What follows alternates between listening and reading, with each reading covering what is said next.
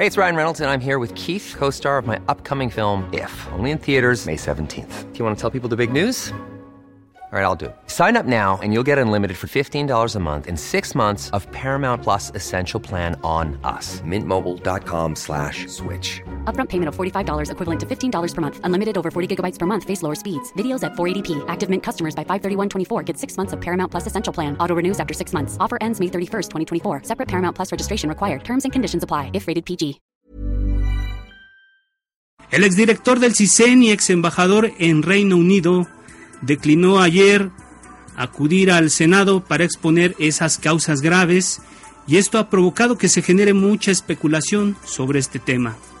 El periodista Salvador García Soto, titular de espacios informativos en el Heraldo Radio y TV, reveló en su columna Serpientes y Escaleras del Universal una serie de transferencias a Reino Unido y Estados Unidos que no corresponden a los ingresos de, del hoy ex ministro de la Corte.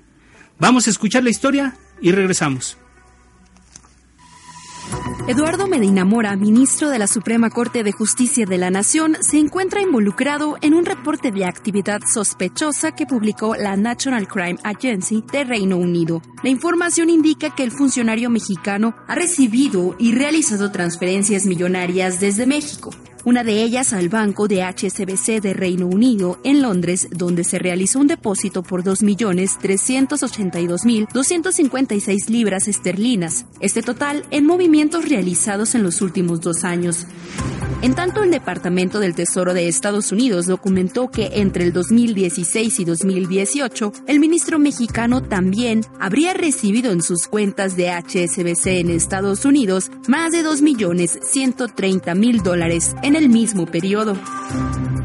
Son más de 102 millones de pesos el total que suman los traspasos millonarios a Gran Bretaña y a Estados Unidos. Cabe mencionar que los ingresos que Medina Mora recibía en su labor como ministro de la Suprema Corte de Justicia de la Nación superan por mucho estas cantidades, incluso desde que se le otorgó su cargo en el año 2015. Asimismo, el reporte indica que todos los depósitos electrónicos se llevaron a cabo desde el banco HSBC en México. Los reportes británicos en conjunto con el Departamento Departamento del Tesoro del vecino país señalan que el objetivo por el que se reportó lo anterior como actividad sospechosa se debe a que todos los movimientos financieros del burócrata mexicano Medina Mora se investigan desde la Secretaría de Hacienda, pues existe una empresa llamada Compusoluciones y Asociados SADCB en la que el ministro aparece como beneficiario del pago de dividendo por una cantidad de 10.643.600 pesos. El reporte señala que en la declaración patrimonial del ministro no aparecen reportados todos estos movimientos y transferencias interbancarias. Los recursos identificados como de actividad sospechosa durante ese periodo no coinciden en lo absoluto del periodo en que Mora se desenvolvió como embajador tanto en Gran Bretaña como en Estados Unidos. El ministro Medina Mora fue designado en su cargo en la Suprema Corte de Justicia de la Nación por petición del expresidente Enrique Peña Nieto. El funcionario mexicano se ha desplegado en varios puestos como embajador de México, director del CISEN, secretario de Seguridad Pública y procurador general de la República, entre otros más. Esta información fue divulgada en exclusiva por el periodista Salvador García Soto en su columna Serpientes y Escaleras del Universal. No, pues para desmenuzar y cocinar este tema a fuego lento, tengo el gusto de presentar a nuestros invitados y pues precisamente le doy la bienvenida a mi colega, amigo Salvador García Soto, el autor de esta, de esta columna, y bueno, que en gran medida el autor de que un ministro o el primer ministro haya caído en la cuarta transformación. Salvador, gracias por estar aquí. Al contrario, Alfredo, es un gusto estar aquí contigo en esta mesa y bueno, la verdad es que no, yo no me considero, mucha gente me dice que tiraste un ministro, no, yo creo que lo tiraron sus, eh, sus acciones y sus hechos y, lo, y las investigaciones en todo caso que ya han sido confirmadas por las autoridades. No, muchas gracias por, por invitarme, Alfredo, un gusto estar aquí. Gracias, bienvenido Salvador y pues también le doy la bienvenida a Itzel Checa. Ella es coordinadora del Observatorio de Asignaciones Públicas que promueve Artículo 19 y Fundar Itzel. Buenas noches, gracias por estar con nosotros. ¿Qué tal? Buenas noches, me da mucho gusto estar con ustedes. Bueno, también me eh, tengo el honor de presentar a Juan Carlos González Cancino, él es director general de Constitucionalistas Mexicanos Juan Carlos, bienvenido. Muchas gracias, Alfredo. Un placer estar aquí. Te agradezco la invitación.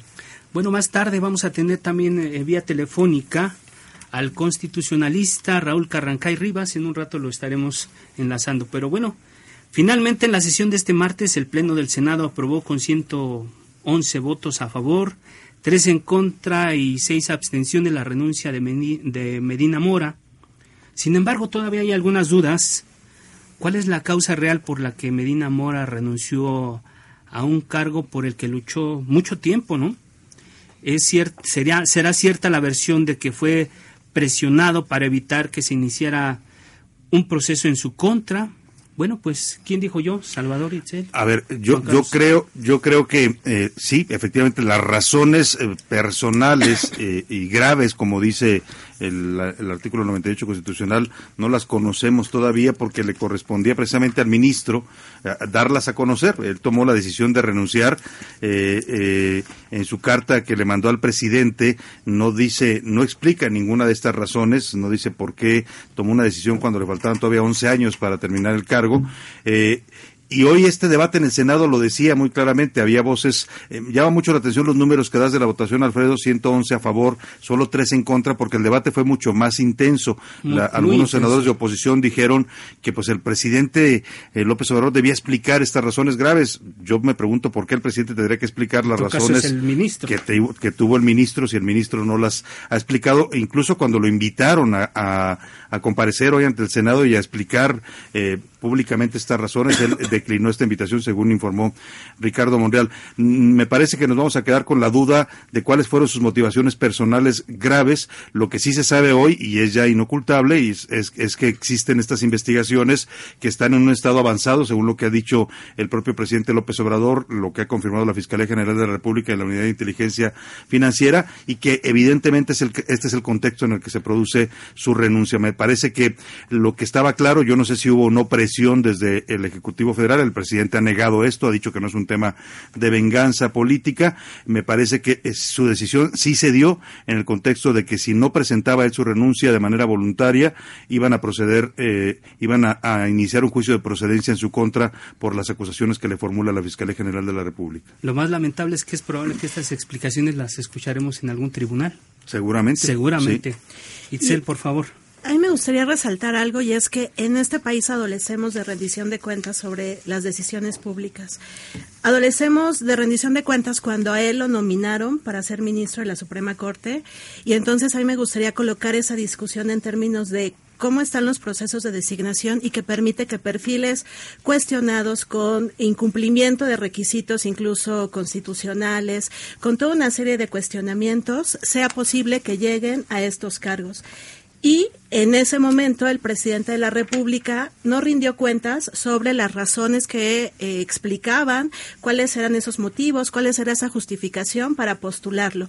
Y entonces lo que hemos visto, porque adolecemos, digamos, de esa información, de rendición de cuentas, es que la cercanía que justamente no los intereses al final partidistas políticos son los que privan o son los que se privilegian para poner en estos para poner a las personas en ciertos cargos. Y me parece que eso es digamos que nos tiene que llamar a la reflexión porque en este país no podríamos seguirnos permitiendo que esas eh, esas esas responsabilidades esas designaciones que son tan importantes en realmente obedezcan a razones minúsculas como son los intereses partidistas lo cual ocurre perdón eh, nada más complementando lo que dice Itzel Alfredo, ocurre en todas, las, en todas partes del mundo. ¿eh? O sea, esta afinidad política de, quienes proponen los presidentes para la Corte siempre existe, por algo los proponen. El tema aquí en México es que quizás en otros países y en otras democracias se cuida mucho más que los, los propuestos para ministro tengan una trayectoria judicial y, jurídica que acredite por qué son candidatos a la Corte. Exactamente. Eso es lo que no tenemos en México. Medina Mora, desde que fue propuesto por Peña Nieto en 2015 fue duramente cuestionado porque no tenía, más allá de haber sido procurador de la República y secretario de Seguridad, no tenía una trayectoria eh, destacada como jurista que ameritara que lo postulara para la Corte. Quizás ese sea el tema también de fondo, ¿no? Que no tengan esta, esta calidad acreditada de juristas, de honestidad, de independencia que los que, lo, que haga que los propongan para un cargo tan delicado. Seguramente más adelante hablaremos de, de la organización o, se publica hoy una, una carta, Itzel, de varias organizaciones y el hashtag es sin cuotas ni cuates. Es una carta que emiten, que firmas tú como responsable y creo que ahí perfilan un poco la idea de cómo tendría que ser designado el próximo ministro de la Corte. Sí, a lo mejor para contexto de quienes nos están escuchando, este hashtag de sin cuotas ni cuates, ¿no? que ya incluso desde el Observatorio de Designaciones Públicas lo apropiamos, surge justamente en el marco de esta designación, porque nos parecía que entonces era un cuate del presidente y que era una cuota en términos de que iba a llegar a la Suprema Corte, y nos parece que simplifica mucho cómo se dan estos intercambios y cómo se van cambiando las fichas para colocar a distintas personas cercanas en las posiciones. Y nos parece que en esta transformación, ¿no? que se apela en términos narrativos, pues justamente esas prácticas tienen que irse cambiando. Y entonces hoy le hicieron una carta al presidente, que es quien ahora tiene esa facultad constitucional de mandar una terna. De proponer. De, de proponer una terna, de decirle, oiga, en 2015 hubo una serie de cuestionamientos para que llegara este ministro y apelábamos a que la designación cumpliera estándares de transparencia, de participación, de rendición de cuentas y ahora digamos que nos da la razón. En aquel momento ni los escucharon, ni los vieron, ni nada. Incluso se presentaron más de 50 mil firmas al Senado de la República diciendo que era un perfil no idóneo para llegar a la Suprema Corte y pues lo aprobaron en el Senado. Entonces, ahora me parece que tienen la oportunidad justamente de dar un mensaje en términos de que sí se van a cambiar estas prácticas en la cuarta transformación y lo que apelamos ahí es que él pueda hacer un proceso de preselección, es decir, que haya un mecanismo de consulta ciudadana para que entonces la conformación de la terna sea participativa y no de pronto conozca, ¿no? Nos lleguen tres nombres que no sabemos de dónde salen, donde hay trayectorias cuestionadas. Ok. Pues yo creo que por ahí vamos a, seguir ahorita en la, en la discusión. Pero Juan Carlos González, director general de Constitucionalistas Mexicanos, ¿Cuál es tu primera impresión sobre esto que estamos conversando ahora? Lo que mal empieza, mal acaba. El ministro Medina Mora no cumplía en su momento los requisitos para ser ministro y en específico el, requisito de la residencia. Nosotros desde constitucionalistas mexicanos incluso planteamos varios eh, amparos al respecto y se nos desecharon las demandas con argumentos muy endebles los otros criterios, los otros cuestionamientos que hay respecto de su calidad técnica, su calidad en cuanto a reputación y demás, pueden ser subjetivos, pero aquí sí tenemos en el elemento de residencia un claro elemento que no se cumplía y sin embargo eh, lo designan como ministro de la Suprema Corte de Justicia. Al día de hoy, qué bueno que ya se fue, sí, qué bueno que ya se fue, era un mal ministro, en palabras de él incluso era un mal abogado. Nosotros también tenemos algunos eh, asuntos que llegaron a la Suprema Corte de Justicia en los que él fue ponente y la verdad es que su labor como defensor de la Constitución y los derechos humanos dejó mucho a qué desear. Y yendo un poco más al fondo de este tema, el, el próximo ministro va a ser más de lo mismo. ¿Por qué digo que va a ser más de lo mismo? Nosotros queremos una independencia en el Poder Judicial, pero ¿qué independencia va a tener alguien que le debe el sueldo al Poder Ejecutivo y al Senado? Si nosotros, por ejemplo, el día de hoy, aquí Alfredo, yo te consigo un sueldo de más de un millón de pesos mensuales, yo creo que mínimo gratitud va a haber de tu parte hacia mí. Y si yo algún día te pido un favor, que lo estaban contratando, para, me contratas para estar a tu servicio. Entonces, ¿cómo pretendemos que haya independencia en el Poder Judicial si las autoridades que en un futuro van a fungir como autoridades responsables, por ejemplo, en los juicios de amparo, van a ser también quienes van a designar a los integrantes de la Suprema Corte de Justicia. Entonces, yo creo que aquí lo que tenemos que tocar de fondo y cuestionar es realmente si nos conviene como sociedad, como Estado mexicano, el que los ministros de la Suprema Corte de Justicia sean designados por el Ejecutivo y el Senado. Pues justo, justo tenemos una, una nota que preparó nuestro equipo de producción precisamente porque el denominador común en todo este debate, incluso se, se, advierte en varios foros, que el presidente López Obrador pues busca el control de, la Corte. Ahorita con este, con el que sigue serían 5 de 11 los que tendría el, digo, em, eh, afines a, la cuarta transformación. Escuchemos esta nota y regresamos eh, para seguir debatiendo sobre esto luego de la renuncia de Eduardo Medina Mora como ministro de la Suprema Corte de Justicia de la Nación. El presidente Andrés Manuel López Obrador dijo que no se trató de una venganza política ni acoso. Hay quienes sostienen que es una eh, venganza política. No, nada de eso. Es una investigación y él tomó libremente su decisión de renunciar. Yo no di instrucciones de que eh, se le acosara para que renunciara.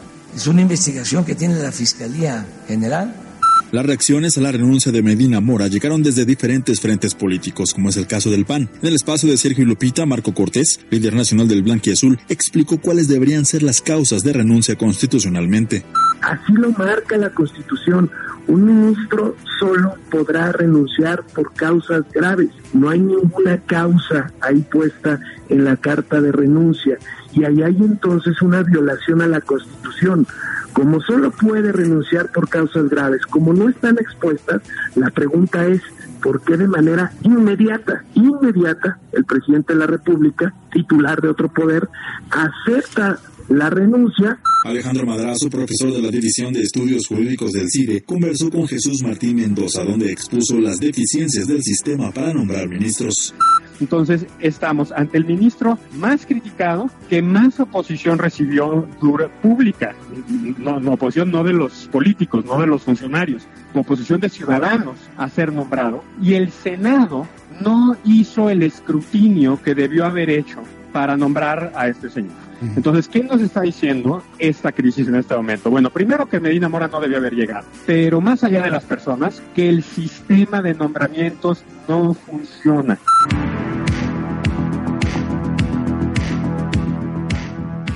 Finalmente, también en el espacio de Sergio y Lupita, Samuel García, senador por Movimiento Ciudadano, calificó la renuncia de Medina Mora como un conflicto de interés. Un conflicto de interés también creo que hay uno. Eh, desgraciadamente, pues todos sabemos que este ministro es gente de Peña Nieto. Y para nosotros es muy claro en Nuevo León que el presidente Peña Nieto apoyó a Jaime Rodríguez en las firmas, en la campaña para hacerle, pues ahora sí que una guerra a Andrés Manuel. Entonces, para mí es evidente que esto fue un pago de favores y antes de tirar la toalla, pues le dejó ahí una un salvavidas que se va a caer porque es ilegal pero fue totalmente patético lo que hizo este señor. El presidente López Obrador tendrá que enviar al Senado de la República la terna para nuevo ministro y que serán, dijo, personas honestas. Pues ahí están las, las reacciones las reacciones de varios protagonistas de la vida política. Y bueno, también invitamos a nuestros radioescuchas a participar a través de nuestras redes sociales en Twitter, arroba el heraldo-mx, Facebook, arroba el Heraldo México. Y también lo invito a que me, me, comente sobre esto que estamos debatiendo en mi cuenta de Twitter, arroba Alfredo Les, Alfredo LZ en Twitter. Y bueno, pues la pregunta que le hago a nuestros radioescuchas y también a nuestros invitados, ¿la Corte corre el riesgo de ser rehén del presidente Andrés Manuel López Obrador? ¿Quién dice yo? me parece que sí. Y retomo un poco lo que decía Juan Carlos. Hay un principio que debe de garantizarse en las designaciones, que es la independencia judicial. Y la independencia judicial implica que tú estás de alguna forma blindado de ciertos intereses políticos, partidistas, económicos, ¿no? grupos de poder que de alguna forma van a van a hacer una presión cuando tú estás ahí y la idea es blindar justamente a alguien que llega pues de esas presiones, de esos círculos. Entonces, cuando hay eh, demasiada cercanía, como lo hemos visto en las dos ternas anteriores que ha mandado el presidente López Obrador, pues nos parece que entonces, eh, en lugar de estar vinculados o tratar de salvaguardar el interés general, lo que se está haciendo es salvaguardar más bien el interés de, ¿no? Sigue siendo un interés de un grupo. Un interés político, de un interés de, ¿no? del, del Ejecutivo, y entonces nos parece que la Suprema Corte no tendría que prestarse eso y tendríamos que estar salvaguardando esa institución que es sumamente importante para nuestro país, pero parece ser que para la clase política no es mucha tentación mantenerse al margen y realmente lo que buscan, lejos de salvaguardarnos a nosotras las personas, es más bien salvaguardar sus intereses.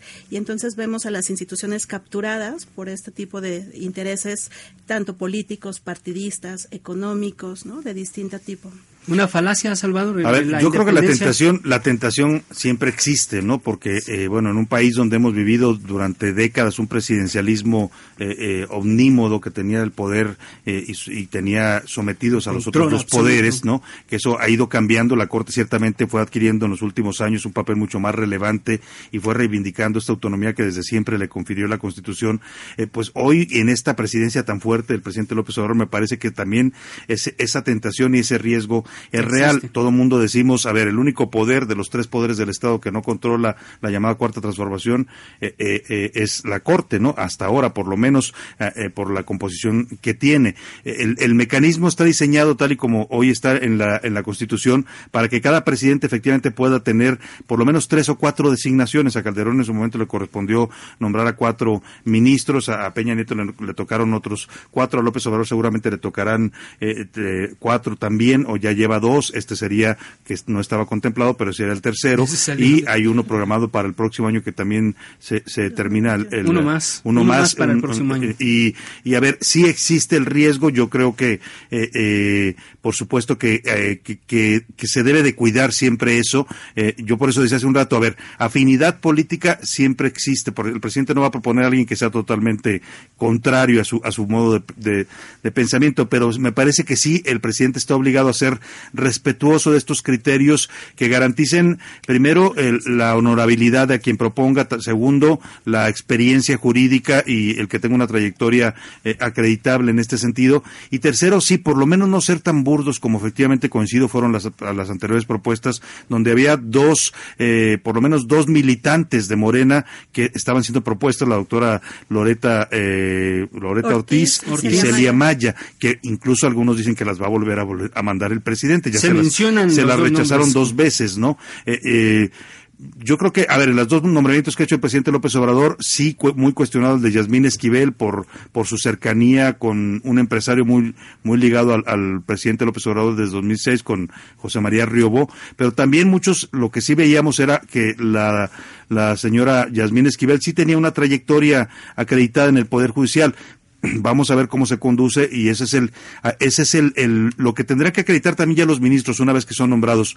Yo recuerdo una anécdota y involucra al actual presidente de la Corte Arturo Saldívar cuando en ustedes se acuerdan en no me acuerdo el año con Felipe Calderón cuando se discute el tema del, del ABC eh, que llega a la corte ¿no? y que él elabora una, una, un proyecto de sentencia bastante fuerte en donde incluso pedía eh, mandar a la cárcel por delitos políticos así lo llamaba a, varios funcionarios incluidos eh, los, los, entonces director del IMSS el gobernador de Sonora ese fallo molestó mucho al presidente Calderón y hay una anécdota que platican en la que el entonces secretario de Gobernación Fernando Gómez Montt va a la corte a ver al ministro, entonces ministro Arturo Saldívar, todavía no era presidente, y le dice en una reunión privada, eh, le manda un recado al presidente Calderón y le dice que no se olvide usted quién lo designó. La respuesta de Saldívar fue entonces, sí, dígale al, presidente que a mí no se me olvida, pero que tampoco a él se le olvide que yo aquí represento a un poder distinto al de él.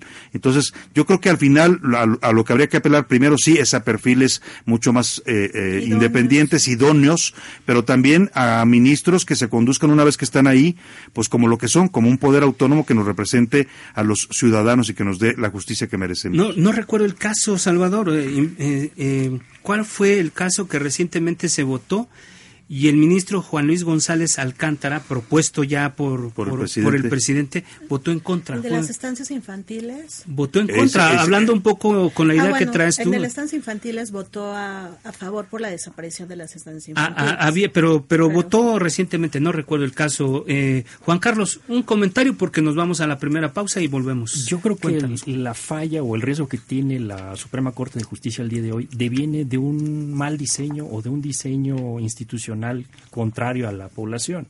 Recordemos que la Constitución mexicana tomó como ejemplo a la Constitución de Estados Unidos y en ese contexto ahí se tenía mucho una, aberración a, a, los mecanismos de democracia directa. Era una constitución eh, claramente elitista y que eso se ve reflejado en los, en los procedimientos de designación. Y este es el caso de los ministros de la Suprema Corte de Justicia, que no nos sorprenda que los poderes no quieren que la población tome esa responsabilidad, porque eso ya viene desde un origen, desde el diseño institucional.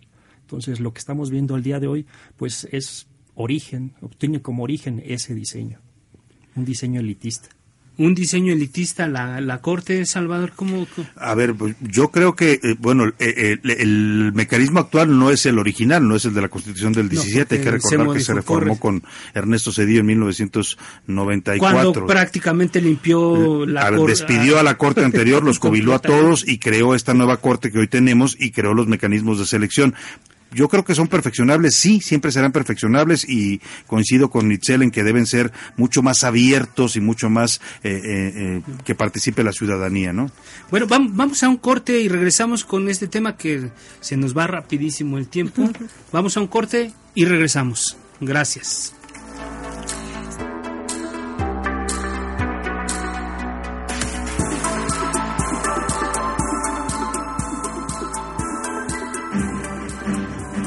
Esto es Mesa de Opinión, a fuego lento. La polémica y el debate continúan después del corte. No se vayan. Heraldo Radio. La HCL se comparte, se ve y ahora también se escucha. ¿Quieres estrenar un auto pero no te quieres descapitalizar y no sabes qué tipo de financiamiento elegir? En Integra Arrenda contamos con 30 años de experiencia en crédito automotriz y leasing. Con nuestra atención personalizada, aprovecha los atractivos planes de financiamiento y leasing. Tenemos el plan ideal para tus necesidades con las mejores marcas del mercado. No esperes más para hacer crecer tu negocio. Elige el auto de tus sueños. Inicia tu trámite de inmediato. Integra clientes arroba integrasofon.com, teléfono 5536900500. Escucha mi silencio. Escucha mi mirada. Escucha mi habitación. Escucha mis manos. Escucha mis horarios. Escucha todo lo que no te dicen con palabras. Si ves que algo ha cambiado, siéntate con ellos. Dialoga y demuéstrales que estás ahí para ayudarlos. Construyamos juntos un país de paz y sin adicciones. Juntos por la Paz, Estrategia Nacional para la Prevención de las Adicciones. Gobierno de México.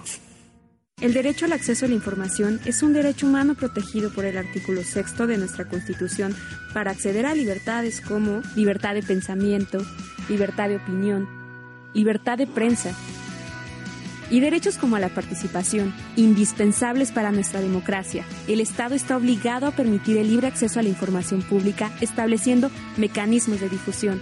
Es tu derecho, ejércelo diariamente. Consejo de la Judicatura Federal. El poder de la justicia.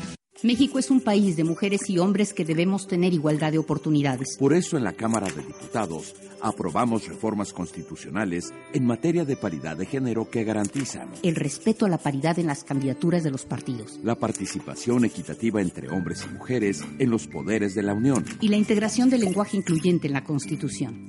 Las y los diputados trabajamos para proteger y reconocer los derechos de las y los mexicanos Cámara de Diputados. Legislatura de la Paridad de Género.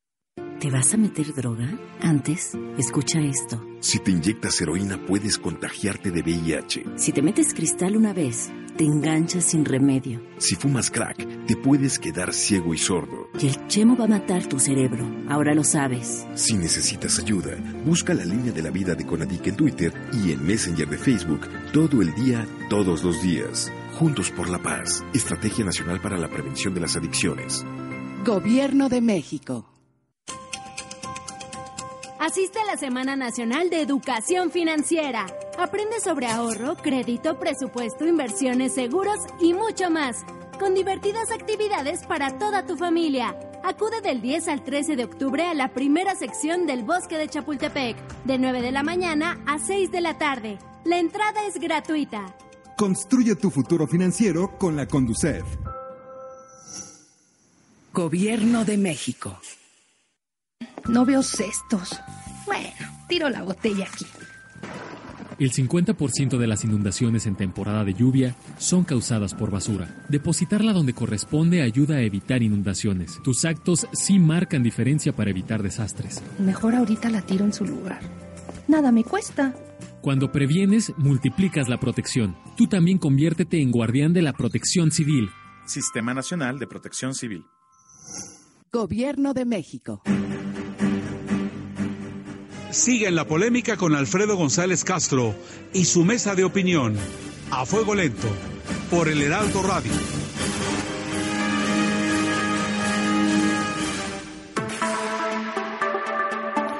Volvemos a la mesa de opinión a fuego lento.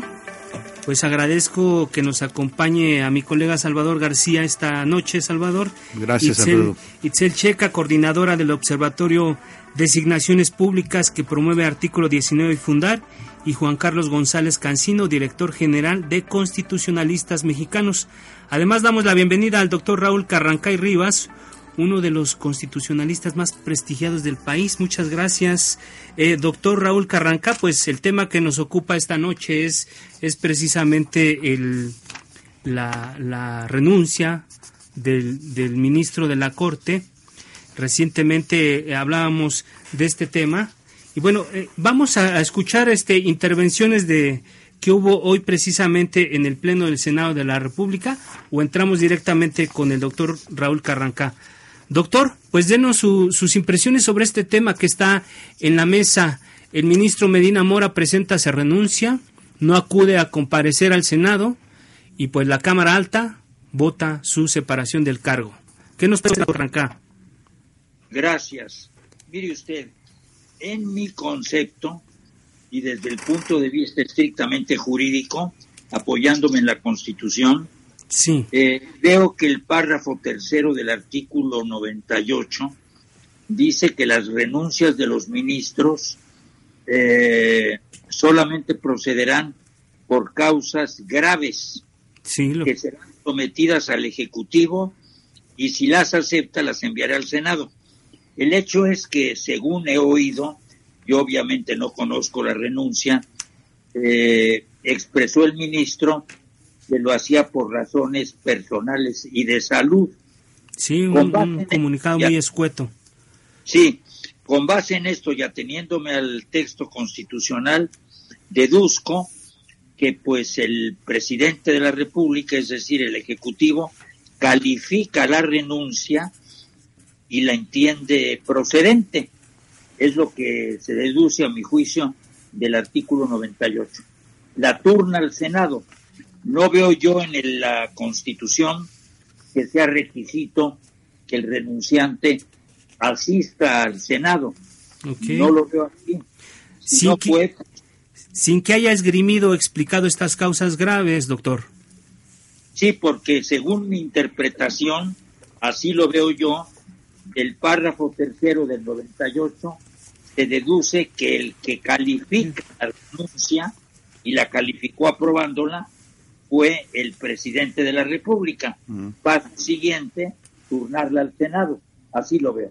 Doctor Carrancá, mi colega Salvador quiere hacerle una pregunta. Doctor, qué gusto saludarlo. Buenas noches. La, la, El gusto es mío. Hoy escuchábamos en las posiciones del Senado, cuando, antes de que se votara la renuncia del ministro Medina Mora, esta, este, este argumento de algunos senadores de oposición que decían, es que tenemos que conocer los motivos, es que el presidente nos tiene que explicar los motivos. Si el doctor Medina, si el, ministro Medina Mora no los explicó en su carta, más allá de pedirle al presidente que aceptara su renuncia, ¿le corresponde al presidente explicar estos motivos como pedían algunos senadores? Yo lo que deduzco, estimadísimo abogado y muy respetado abogado, es que del texto constitucional, insisto, se deduce que el presidente califica. Yo le digo renuncio por motivos de salud, además de personales, pero fundamentalmente de salud. Entonces el presidente califica. A él le pareció suficiente, satisfactorio, y lo turnó al Senado. Uh -huh. Yo, en lo personal, creo que es una correcta aplicación de parte del Ejecutivo del texto constitucional.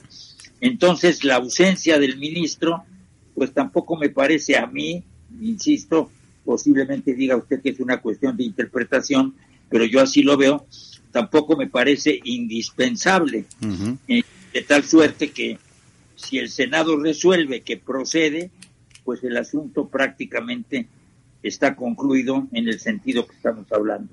Desde, desde, desde su, visión, desde su visión como constitucionalista, ¿cómo queda la Corte después de, de, un escándalo, de una renuncia tan escandalosa como esta? ¿Qué interpreta usted de, de esta situación?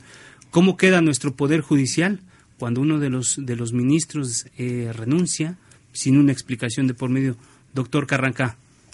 Yo veo aquí dos ángulos. El primero es que la Corte, como institución, no puede ser afectada por las fallas de la naturaleza que sea de un ministro y uno de sus miembros.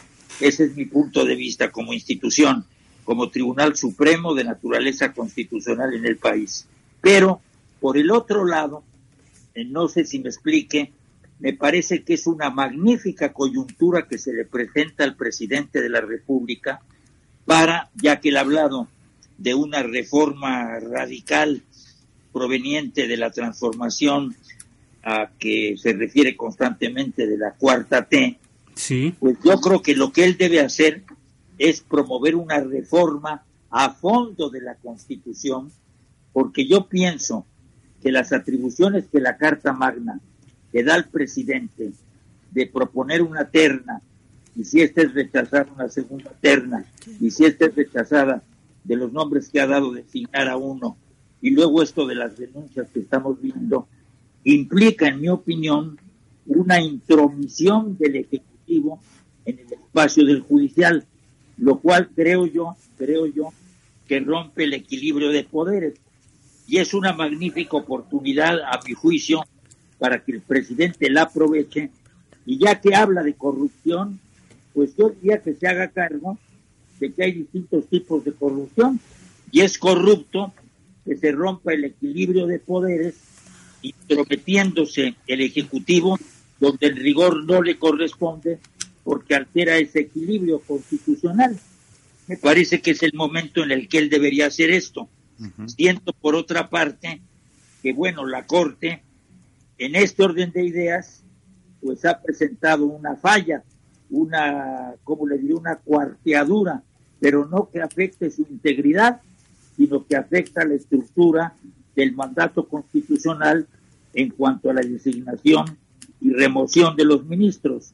No sé si me expliqué, pero así lo veo. Magnífica coyuntura, dice usted, para que también el presidente pueda hacer alguna alguna modificación y proponga. Salvador, querías preguntarle algo. Yo nada más le preguntaría, doctor, ¿qué, ¿qué tipo de mecanismo de selección cree usted debiera proponer el presidente para eliminar esta injerencia perniciosa que hoy tiene el Ejecutivo en estas designaciones de, de los ministros? Sí, mire usted, a nivel, si me lo permite usted, anecdótico, le puedo decir que hace algunos años participé en una mesa redonda en la facultad con el maestro Ignacio Burgoriguela y comentamos, y particularmente si la memoria no me falla, él comentó que sería deseable en un proyecto de reforma constitucional, habida cuenta de que en el interior de la República hay destacadísimos abogados, él decía recurrir a las universidades públicas para que presenten candidaturas. Un segundo paso sería, o propuestas, un segundo paso sería calificarlas, ver su procedencia, atender a los currículos, pero sí me quedó muy grabado en la memoria la insistencia del maestro en el sentido de que las universidades públicas deberían de participar, deberían de, bueno, participar en el sentido de presentar candidatos. Pensé automáticamente pues que el mismo derecho tendrían foros, academias, distinto tipo de corporaciones que agrupan a juristas. Pero esta era la idea. Sé que es muy complejo. Eh, una cosa es decir hay una laguna y otra cosa dar la solución. Pero yo pienso que todos estamos de acuerdo en que si el texto permite una intromisión perjudicial para, la, para el equilibrio de poderes, para la autonomía del presidente en el espacio del Poder Judicial, desde la designación o desde la propuesta, y luego viene la remoción, como es el caso de la renuncia. Así lo veo, querido amigo. Pues muchas gracias, muchas gracias, doctor Raúl Carranca, gracias por tomarnos la llamada y pues eh, seguimos con esta mesa de debate y pues le agradezco infinitamente que se haya tomado el tiempo para tomar esta llamada. Bueno, pues seguimos. Fue un honor estar, fue un honor estar con ustedes y mis mejores votos a todos. Gracias. Un gusto. Gracias, doctor. Interesante Gracias. la propuesta que hace. ¿eh? La verdad es que va un poco en el sentido de lo que decía Itzel y lo que decía también Luis eh, Juan Carlos. Juan Carlos, perdón, Juan Carlos, en el sentido de un mecanismo más abierto a la sociedad y yo creo que la propuesta de que Incluso sean lo extiende a las universidades, universidades, universidades. pues sí, ahí están los, los los mejores juristas sin duda alguna, ¿no? Pues yo creo que ese es un, planteamiento que, que, alguien de la 4T, espero que esté escuchando, Salvador. Y vamos, este, ya lo comentábamos hace rato para regresar un poco a lo que conversábamos hace unos minutos. En el Senado, pues ya avaló la renuncia de Eduardo Medina Mora con, con 111 votos a favor y decíamos pues mucho debate pero la, eh, al final los números son abrumadores tres abstenciones digo, tres en contra y cinco abstenciones.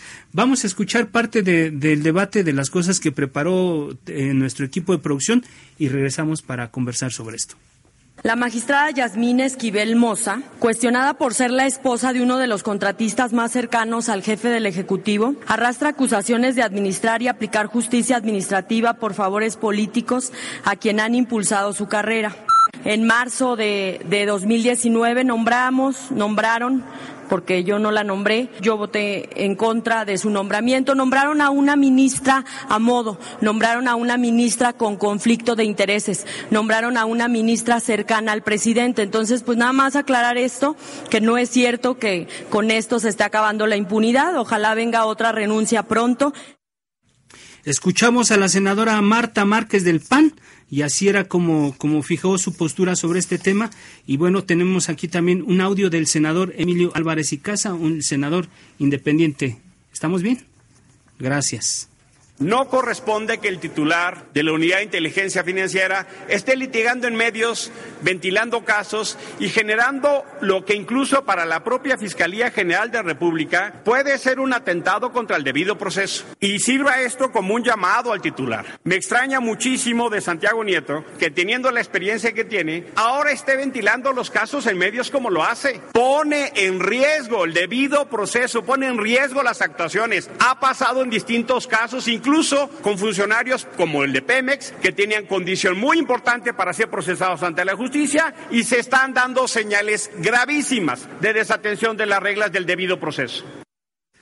Ahora escuchemos al senador Ricardo Monreal de Morena, que, que comentó esto durante el debate.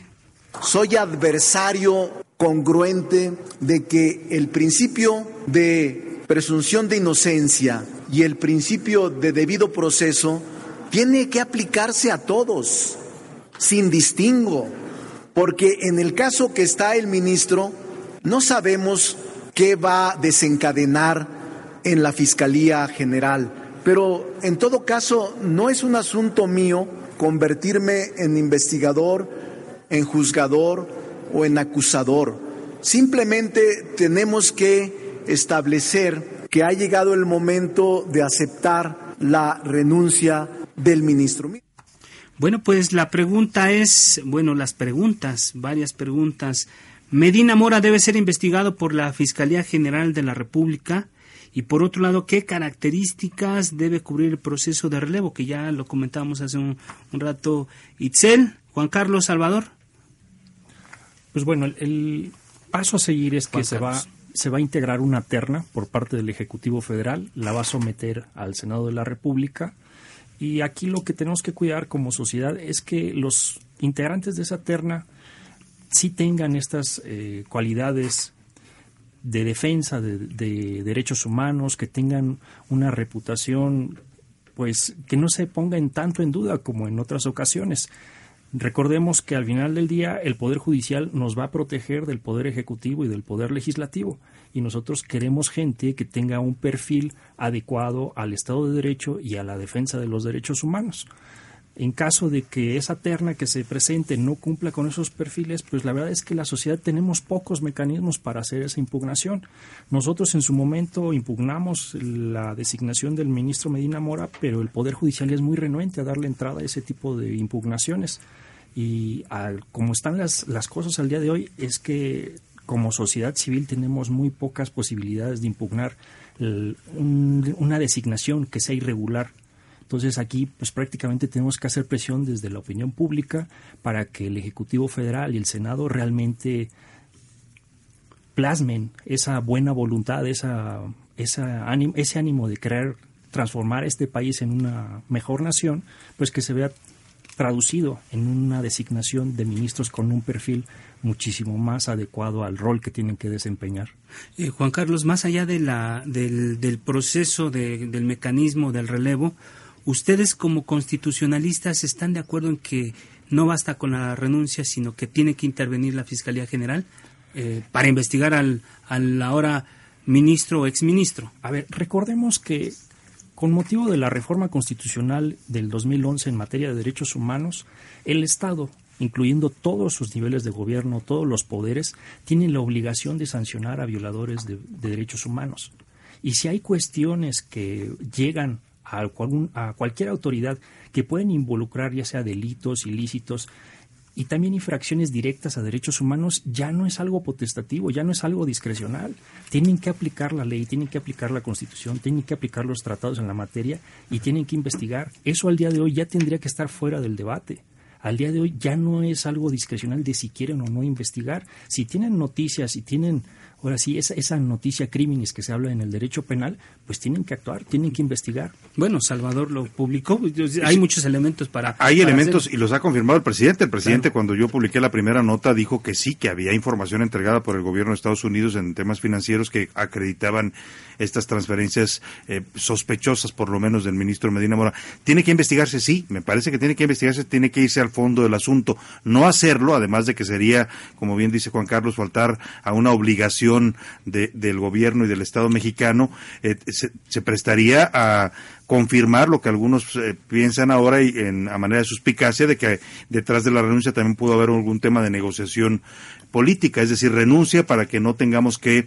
procesarte, ¿no? Que esa sería un poco la situación en la que se vio orillado Medina Mora a presentar la renuncia. Sí tendrá que irse hasta el fondo y acreditar lo que ha dicho, mm, ya lo cuestionaba Emilio Álvarez y Casa de manera pues un poco eh, mediática el titular de la Unidad de Inteligencia Financiera, tendrá que acreditarse que efectivamente existieron estos delitos de corrupción de los que acusan al ministro al no poder comprobar lo que maneja en sus cuentas financieras, que no coincide con sus ingresos como servidor público. Ahora también están saliendo una serie de evidencias de empresas en las que él era accionista, en donde recibía, tenía participaciones que nunca además presentó en sus declaraciones patrimoniales. Por supuesto que se tiene que investigar. Eh, si es un tema de corrupción, pues eso tendrá que quedar perfectamente esclarecido y si hay elementos, proceder ahora contra el ciudadano ya no ministro, ya sin fuero constitucional Eduardo Medina Mora. Pero además el gobierno es una obligación, una obligación como dice el lugar común, ir hasta las últimas consecuencias porque ya hay muchos elementos sobre la mesa que indican que, eh, que debió de, cometer algunas irregularidades y además también la otra parte que creo que está ahí en, en, en la mesa, Salvador, amigos, es el tema de si hay sospechas de que hubo una condición para que renunciara a cambio de que no lo metieran a la cárcel. Pero resulta que en el mismo gobierno hay versiones de que es prácticamente ya tiene un pie en la cárcel. Eh, habría que ver cómo, cómo, cómo lo procesa Tendrá que acreditarlo, ¿no? Porque como dijo bien Ricardo Monreal, eh, existe la presunción de inocencia y él tendrá la posibilidad de defenderse ahora también en los tribunales. Itzel, ¿ustedes cómo están observando este, este tema? ¿La fiscalía tiene que llegar? ¿Tiene que entrar a fondo en este caso? Nos parece que sí, pero me gustaría, digamos, regresar a un punto que tiene que ver con la conformación de la terna.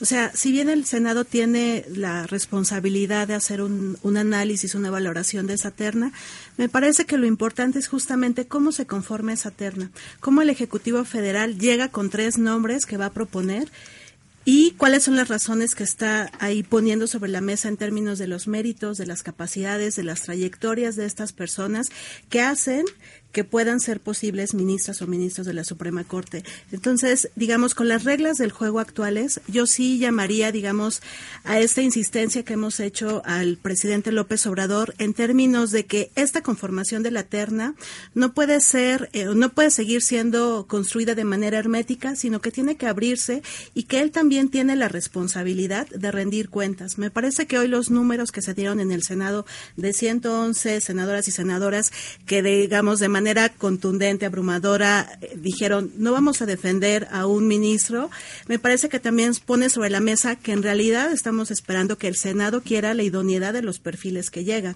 Me parece que ese sería la mínima congruencia que también esperaríamos del Senado, es decir, están reprobando ¿no? un perfil, una actuación, pues entonces ellos también tendrían que garantizar que quien llega justamente cumpla los méritos, la trayectoria, la probidad, la independencia judicial aunque si bien hay una cercanía ideológica, me parece que es eh, válida, permitida.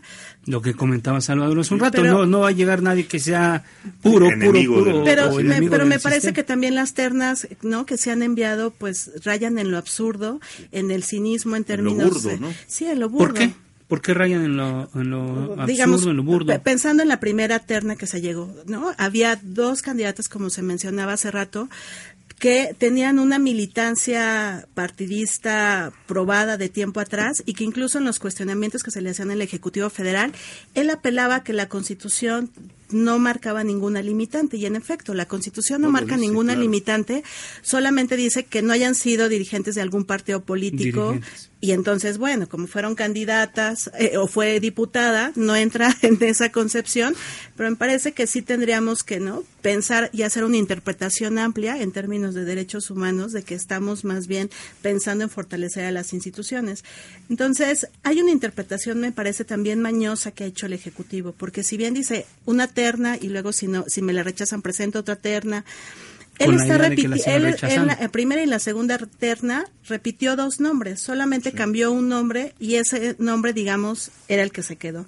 Entonces, aquí me parece que lo grave es justamente que nos mande otra tercera terna en esas circunstancias con nombres ya conocidos que justamente no pasaron un examen en el ¿Cuál es tú, tienes los nombres? ¿Quién, ¿De quién hablas? Estamos hablando de Celia Maggi y de Loreta Ortiz, que fueron, que repitieron, las que repitieron en, el proceso anterior. Y digamos, sé que es un tema de interpretación, porque no la Constitución no dice expresamente que, o sea, se entiende que si manda otra terna, pues no sería la misma, pero pues como él cambia un nombre, pues entonces se interpreta que ya no, es, que es una terna distinta, ¿no? Así pasó también en el caso de la eh, de la CRE, donde también... Sí, también repitió candidatos hasta que se los aceptaron, Y desde, desde el observatorio, ¿ustedes tienen ya perfilado un personaje o ven a alguien? Del, digo, no, no son, su trabajo no es designar posiciones, pero ustedes ven a alguien ya como que podría perfilarse para esta posición pues, de ministro. Desde el observatorio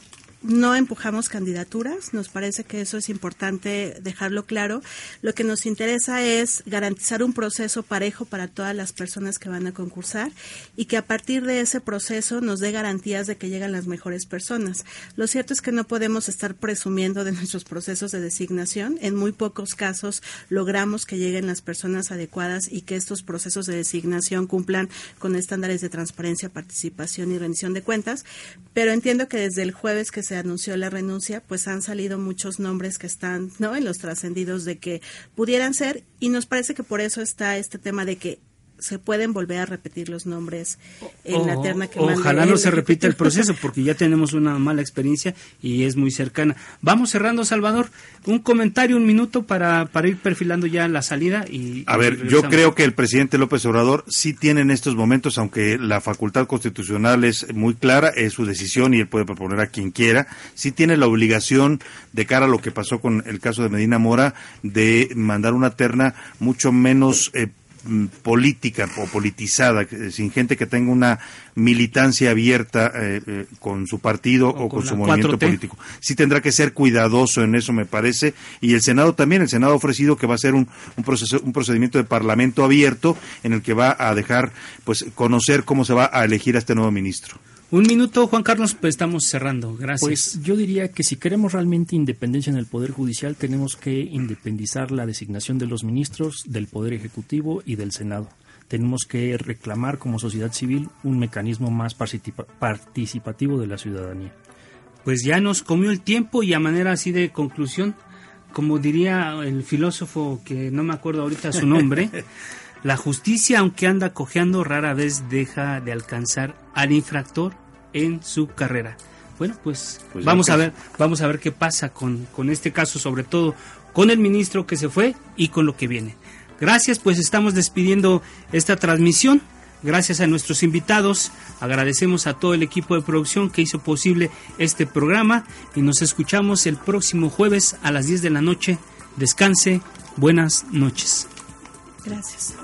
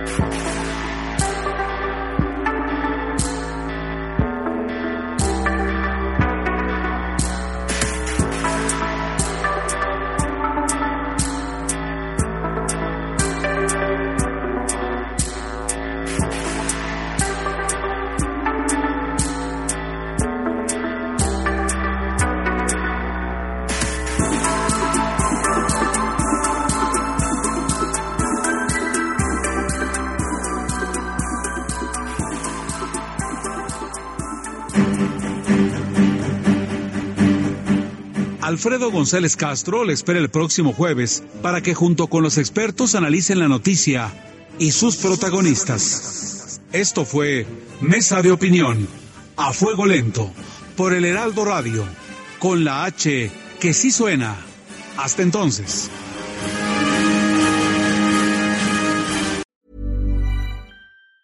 Hey, it's Danny Pellegrino from Everything Iconic. ¿Ready to upgrade your style game without blowing your budget? Check out Quince. They've got all the good stuff shirts and polos, activewear, and fine leather goods, all at 50 to 80% less than other high end brands. And the best part? They're all about safe, ethical, and responsible manufacturing. Get that luxury vibe without the luxury price tag. Hit up quince.com slash upgrade for free shipping and 365 day returns on your next order. That's quince.com slash upgrade.